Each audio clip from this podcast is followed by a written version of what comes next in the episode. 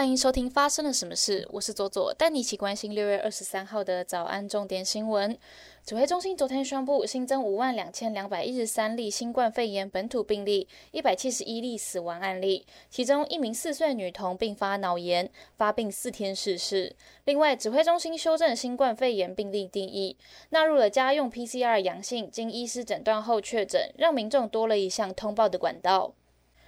台北市忠孝西路自一九七八年以来进行机车已四十四年，台北市长柯文哲也对此表态没有必要。台北市议会交通委员会昨日表示，现在已经不是在检讨是否要开放，而是检讨如何开放，已经委外模拟车流数字，预计年底前将试办机车全线通行。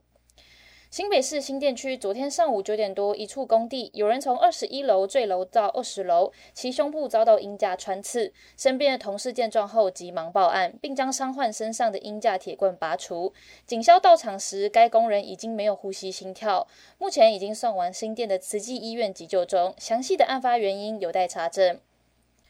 中国无预警宣布暂停进口台湾的石斑鱼，数千吨的渔获滞销，冲击养殖渔民。除了政府推动纾困计划应应，餐饮业者也喊出自己的石斑自己吃力挺。全家便利商店结合 App 商城，还有电商平台，以最低的六三折开卖了澎湖香网龙虎石斑。PC Home 二十四小时购物推出了新鲜台湾渔产专区，方便民众一直下单，产地直送餐桌，宅配到家。全联也宣布采购国产石斑五百公吨，持续推出方便料理、免处理的石斑鱼产品。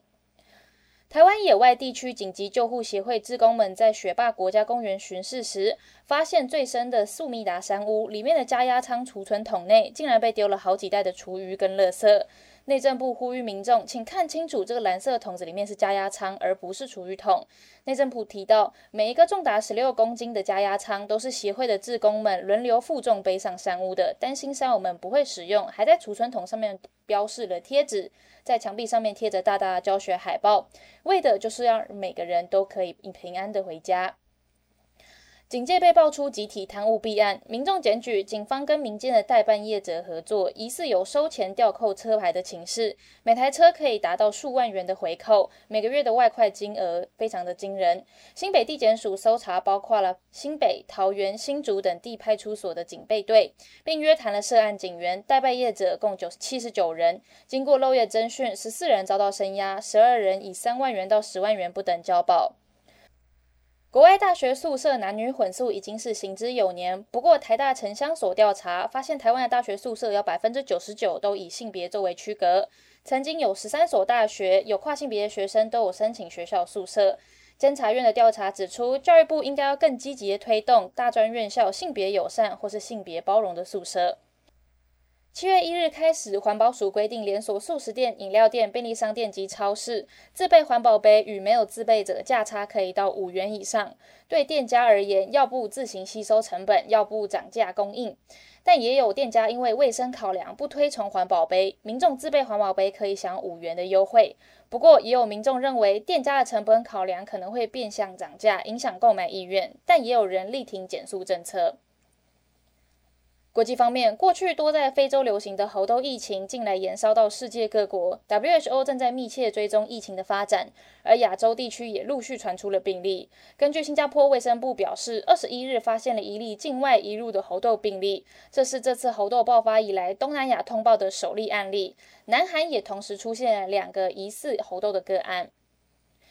BBC 一项调查发现，联合国总部存在着多起包含了性侵、强奸与腐败的行为指控，主要是针对联合国的工作人员，而高级人员拥有法律豁免权，使之成为了犯罪者的天堂。有指控者表示，相关的投诉一直被掩盖，而一些人在说出自己的经历之后受到惩罚，甚至被开除。中国广东省周二晚间宣布，将防洪警讯提升到最高级。广东省已经有将近五十万人受灾，倒塌的房屋一千七百二十九间，超过二十万人被紧急转移，有很多汽车被洪水冲走。救援人员用绳索将被困的人从湍急的河水中救起。住在河岸附近和低洼地区的民众被要求转移到地势较高的地方。俄罗斯独立报《新报》总编辑莫拉托夫拍卖他的诺贝尔和平奖奖章，以造福乌俄战争中流离失所的儿童。结果拍卖金额高达了一点零三五亿美元的天价，打破了过往相关的拍卖记录。接下来我们来聊聊今天的发生了什么事。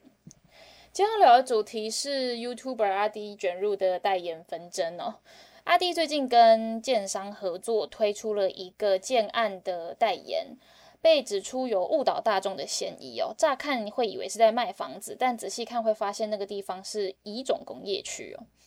有一个 Facebook 粉丝专业叫“穗房市观测站”，他就说，乙种工业区的房子顶多会登记为一般的事务所或是工厂，这是不能居住的。如果拿来住的话，就会违规。那他们认为哦，建商用一些技巧来呃规避这个违法的问题哦。第一个是在广告上面有标注，表示没有骗你；第二个是也没有放床。他的意思是，如果你拿来住，这不干我的事情，被投诉或被检举，或是要告建商或代销都赢不了。再来是呃，建商。以前一种工业区的房子，因为地段的环境比较差，价格相对便宜，可以吸引不懂的人来购买。但是这个建案还是四字头，而且也没没有比较便宜哦。最后是呃，如果真的住进去了，不可以跟建商炒房子有问题哦，因为任何人都可以检举说把工业区拿来自住哦，他可能会检举你违规使用哦，让你拆光光，就是当做报复哦。就有网友在 d c a r 上面表示哦，阿 D 这样子的代言有误导别人的嫌疑哦。台湾民众要买房已经越来越困难了，接案代也需要有一点良心。不过面对网友的质疑呢，阿 D 这一次也非常快速的发文回应哦。他说：“我代言的这个建案叫做呃昌群想想，它的确是位在乙种工业用地的建案哦，因此在建案的广告上面就有清楚的标示是乙种工业。”在频道的影片一开头也有解释，乙种工业的用途是拿来当工作室的。那房子除了厕所之外也没有做隔间哦，因此在用途上面就不是设计给住宅使用。这些在影片里面也有讲得很清楚哦。当初客户找阿 D 代言的时候，也有非常清楚的说明，希望可以透过 YouTuber 的身份，让正在呃让更多正在寻找工作室跟公司空间的消费者可以注意到这个建案哦。阿迪也说，因为这是他的第一个房地产代言合作，所以也非常的谨慎哦，也有实地的勘察社区，跟呃还有跟客户的多次讨论哦，也觉得呃这个房子建案的性质跟 YouTuber 的身份很搭，所以才会担同意担任代言人哦。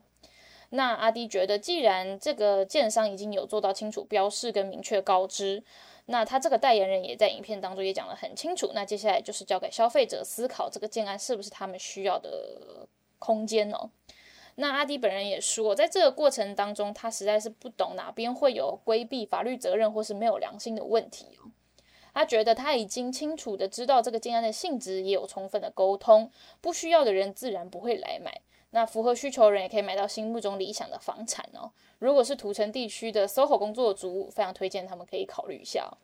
那在发了这个呃 po 文之后，也有网友说，真的不要相信别人说，呃，一中工业区可以拿来当住宅，因为买了真的会后悔哦。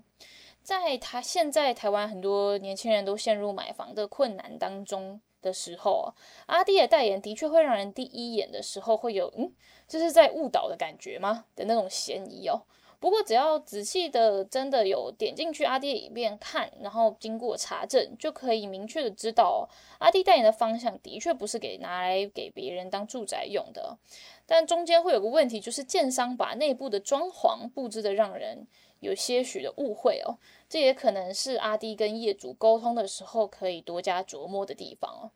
以上就是今天的发生了什么事，我是左左，我们明天见。